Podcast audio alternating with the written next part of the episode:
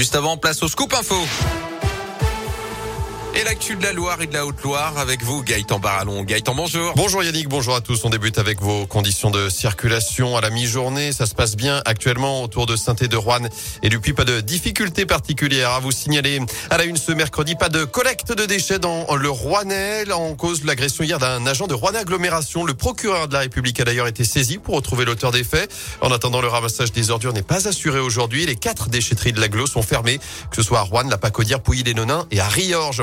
À l'inverse, un coup de propre dans les rues de saint avec cette, cette opération flash propreté testée l'an dernier. De retour aujourd'hui dans le quartier de Carnot, une quarantaine d'agents mobilisés depuis tôt ce matin pour une action coup de poing dans le secteur. Quatre autres opérations auront lieu d'ici l'automne prochain dans la ville. Nouveau rebondissement dans l'affaire du marché couvert du Puy-en-Velay alors que le parquet national financier a ouvert une enquête pour favoritisme, corruption et trafic d'influence. Médiacité révèle cette fois des enregistrements, je cite, inédits qui accablent la municipalité. Il démontrerait que des employés de la collectivité et des élus ont œuvré pour empêcher un candidat ancien opposant politique de remporter ce marché public estimé à 8 millions d'euros. Marché passé dans les règles, selon le maire du Puy, Michel Chapuis. Notez que ces séquences enregistrées entre septembre et décembre dernier ont été versées au dossier judiciaire.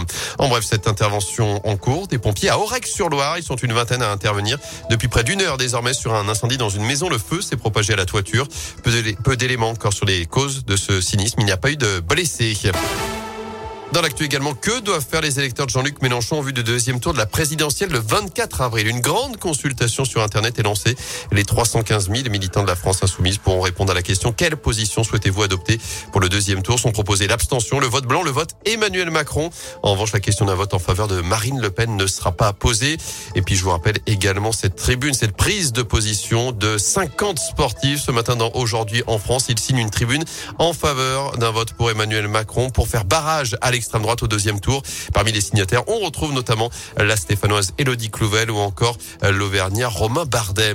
À l'étranger, 49e jour de guerre en Ukraine, le ministère de la Défense russe annonce ce matin que plus d'un millier de soldats ukrainiens sont rendus à Mariupol, ville assiégée depuis plusieurs semaines. L'Ukraine qui de son côté n'ouvrira aucun couloir humanitaire aujourd'hui selon une responsable du gouvernement accusant les Russes de violer, je cite, les normes du droit international, ce qui rend la situation dangereuse. Et puis ce drame en Égypte, un accident de bus a fait 10 morts, dont 4 Français et un Belge sur le site de, de tourisme d'Aswan dans le sud du pays. L'accident a également fait 14 blessés dont 8 Français, tous dans un état stable selon les autorités locales.